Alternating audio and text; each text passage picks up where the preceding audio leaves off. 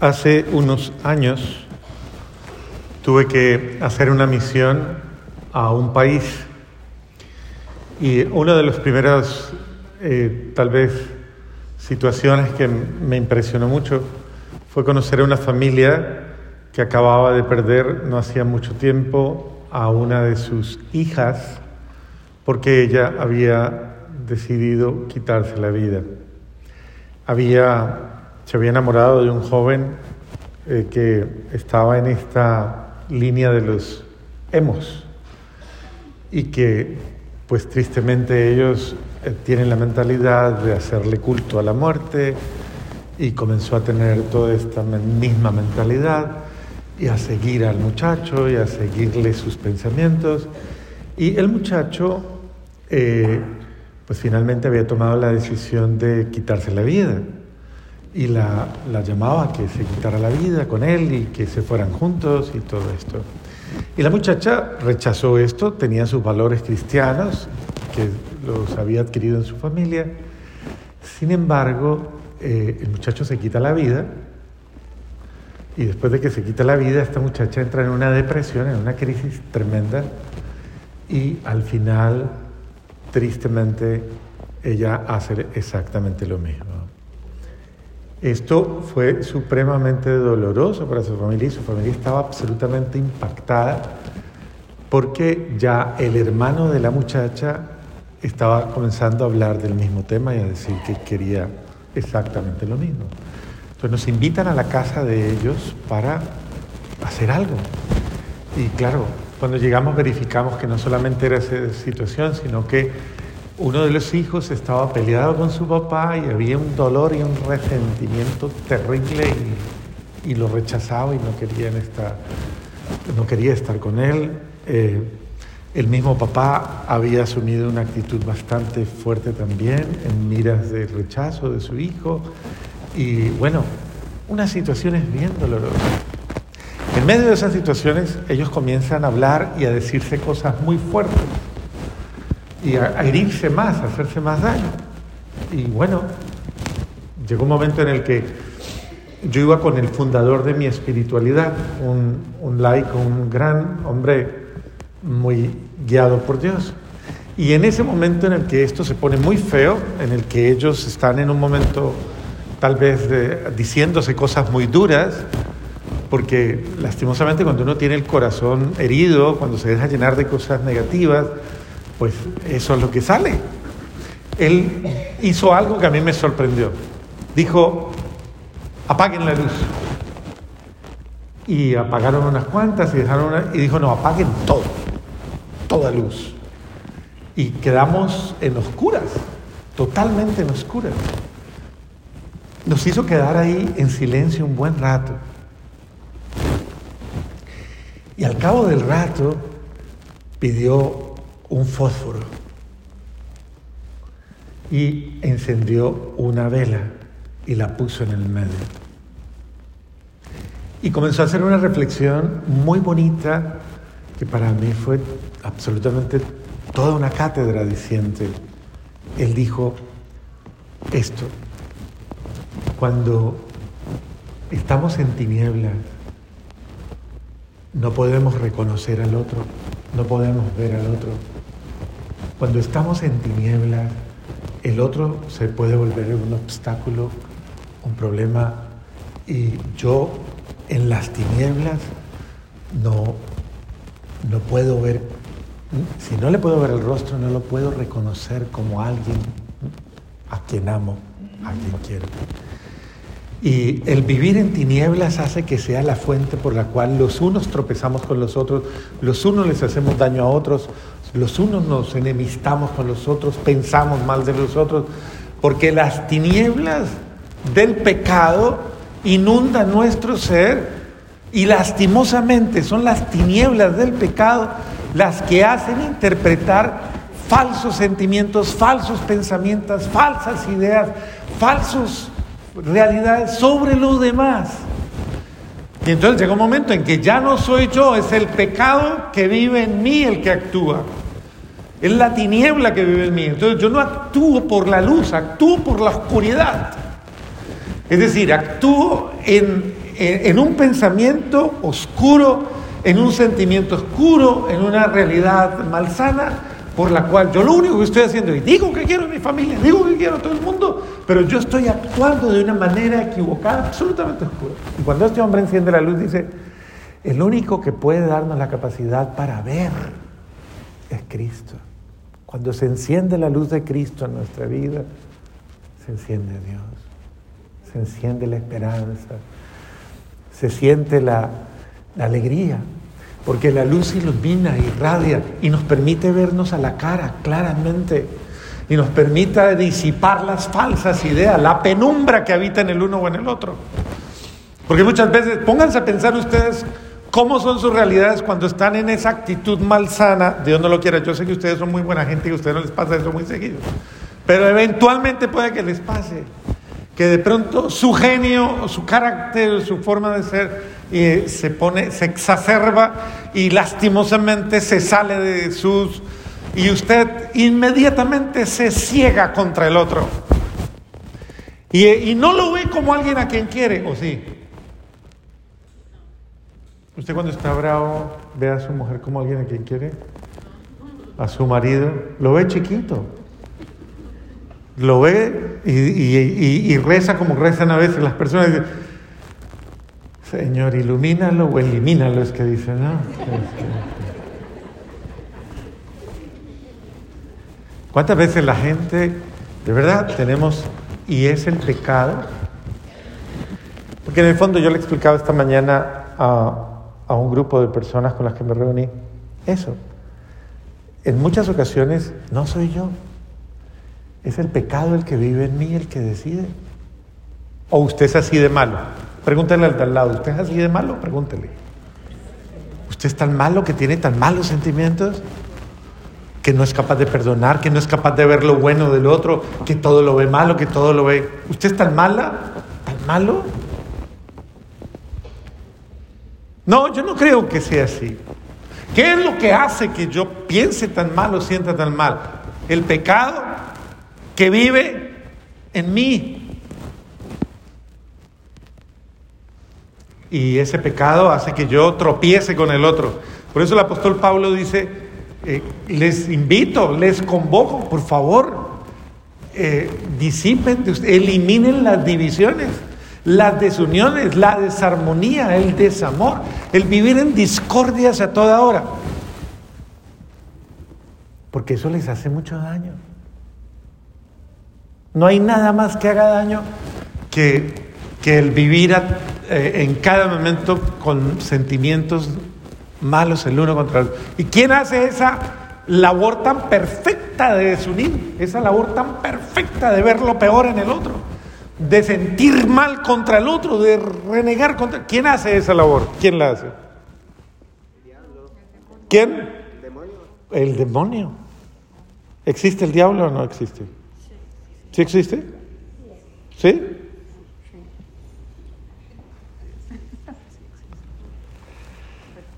Claro que existe. Y actúa en el corazón.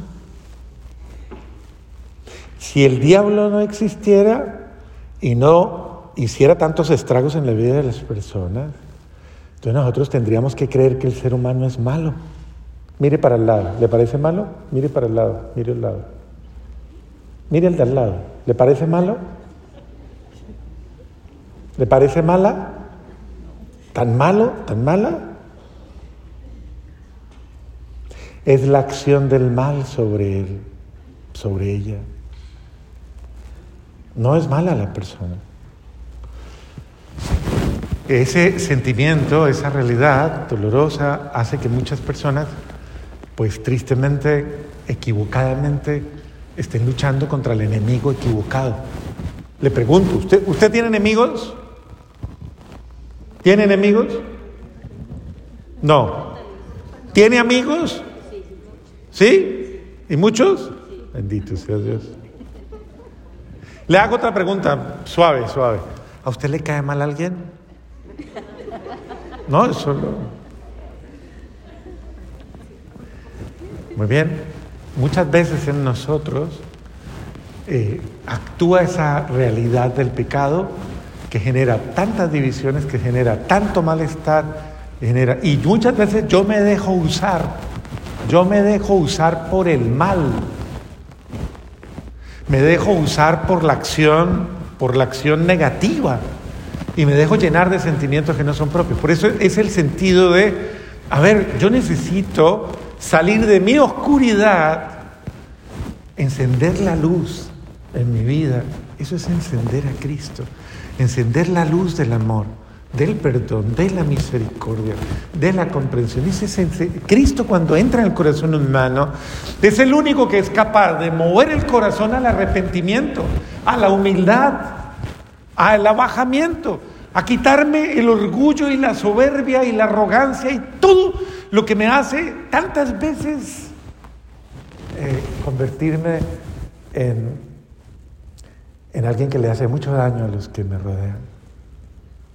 Solamente Jesús cuando entra al corazón sana el corazón. ¿Qué pasó?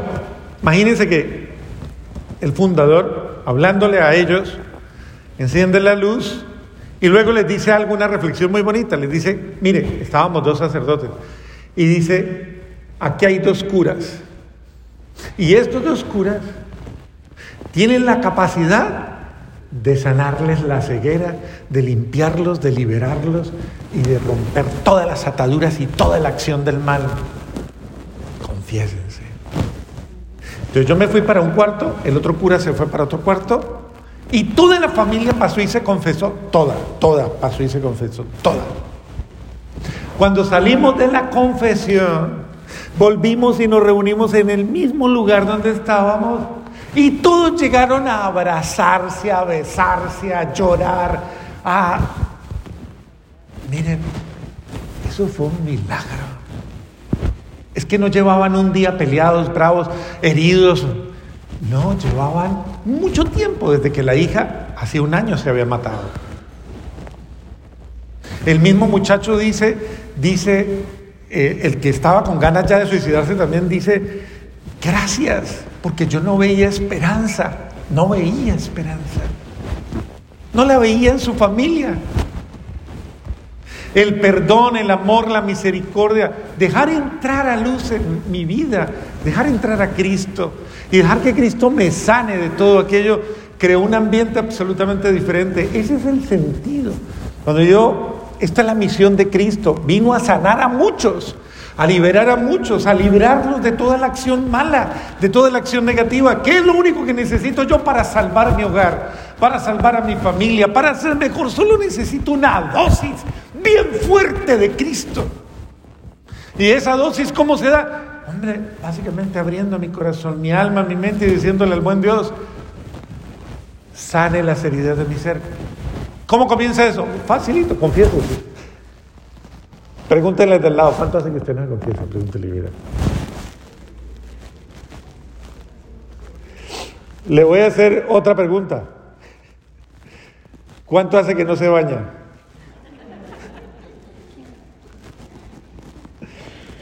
Bueno.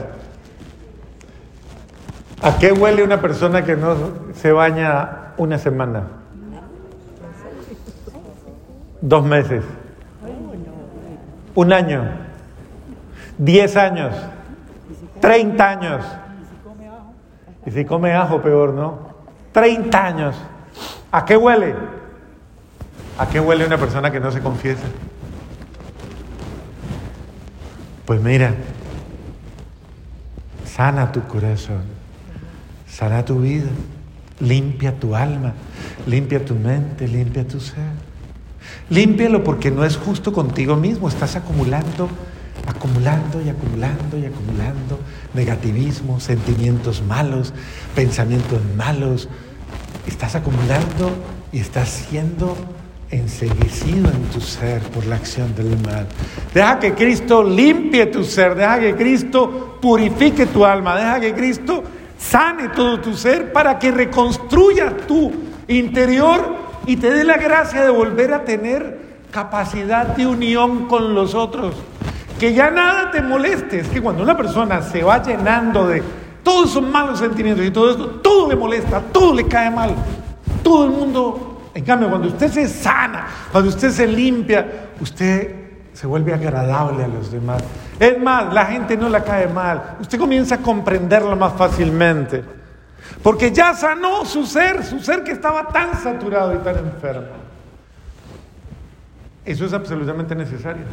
Jesús invita a los apóstoles hoy a una misión y les dice con mucho amor, hasta el día de hoy ustedes han trabajado en lo suyo, han trabajado en cosas, en algo importante, pero de ahora en adelante Él se acerca y es bonito, ¿no? Porque los mira a los ojos, los mira, y ustedes les gusta esa canción de pescador, los mira a los ojos, ¿no? Y lo, ¿cuántas veces han hasta llorado diciendo, Señor, me has mirado a los ojos y sonriendo has dicho mi nombre. Y eso es verdad. Dios te mira hoy también, independientemente a tu, a tu realidad, te mira y te dice, sígueme, sígueme, sígueme a mí. No sigas ya tus malos pensamientos, tus malos sentimientos, tus malas ideas. Sígueme a mí, sígueme. Sígueme y yo te haré pescador de otros. Eso tiene implicaciones muy bonitas. Sígueme, oiga, y yo te haré instrumento de sanación para otros. Sígueme y la salud entrará por ti, por tu vida.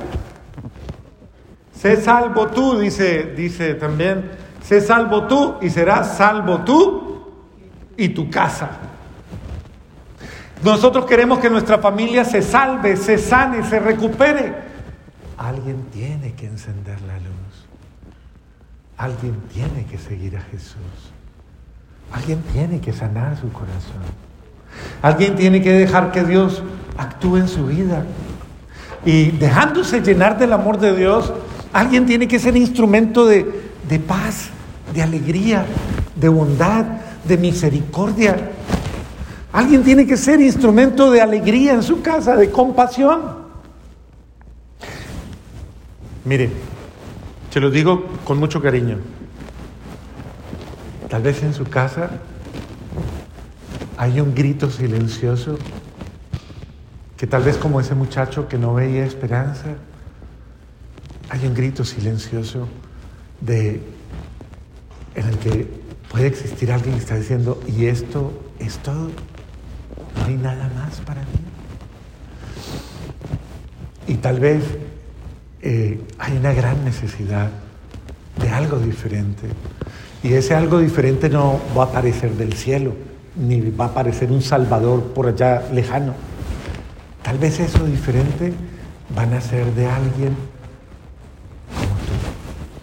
Tal vez Cristo por eso te está llamando a ti a decirte, ayúdame, ayúdame. Eso es lo que Cristo dice hoy, ayúdame a salvarlos. Ayúdame a salvar a su hijo, ayúdame a salvar a su esposo, ayúdame a salvar a su madre, a su cuñado, o tal vez ayúdeme a salvar a su suegra, o no quieren salvar a la suegra.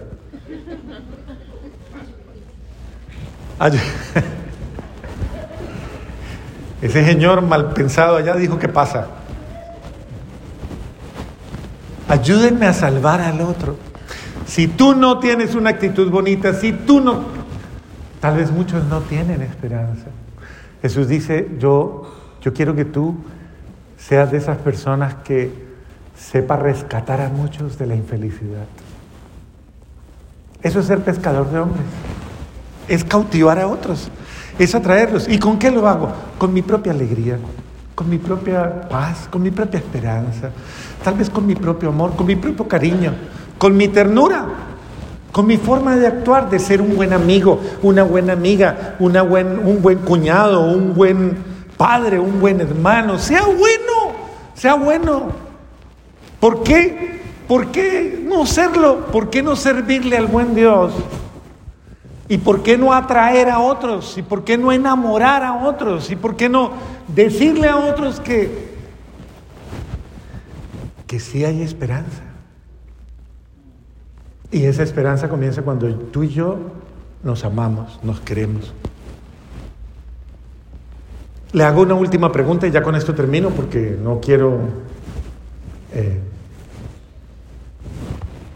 que se alargue la cuestión. Solo una pregunta. ¿A usted le gusta que le quieran? Sí, pregúntale al de al lado. ¿A usted le gusta que lo quieran, que la quieran? Pregúntale, pregúntale. ¿Le gusta que le quieran? ¿Sí le gusta? ¿Cómo cuánto le gusta? ¿Cuánto? ¿Mucho? Se siente bien, ¿verdad? Es bueno cuando uno se siente amado, se siente querido. Es bonito. Llena la vida, sana la vida. Amar sana, amar salva. Amar da alegría, amar da esperanza. Amar atrae. No tenga miedo a amar. Si eso fuera lo único que usted hiciera en la vida, valió la pena vivir.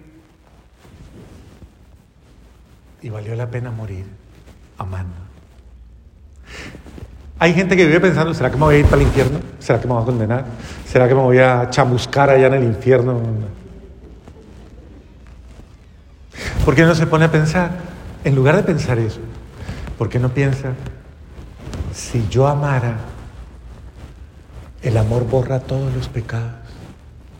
Si yo amara, si yo me dedicara a corregir mis malos actos de amor y a reescribir mi historia, y si yo cambiara mis sentimientos y mi corazón, y yo tomara la decisión hoy de amar en lugar de ser amado, de perdonar en lugar de ser perdonado, de comprender en lugar de ser comprendido. Si yo tomara esa, esa actitud, tal vez yo comenzaría a hacer la diferencia con los demás.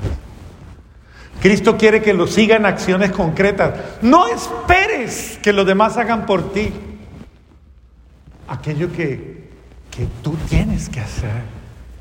Cuando lo hagas, y esto te lo digo y es promesa, se lo prometo. Y llámeme después mentiroso si quiere algún día. Pero se lo prometo hoy. Dé el paso usted. Hágalo usted. Tome la decisión usted. Hoy hágalo. Llame, llegue a su casa y llame a esa persona que le cae tan mal. Llámela. Usted, dé el paso. Y simplemente ame tenga una actitud de caridad, tenga una actitud de bondad. Llame a su hermano antes de que se muera, a su mamá, llame a su hijo, llame a su familia, rompa con todas estas cosas y usted será un buen servidor de Dios. Amén.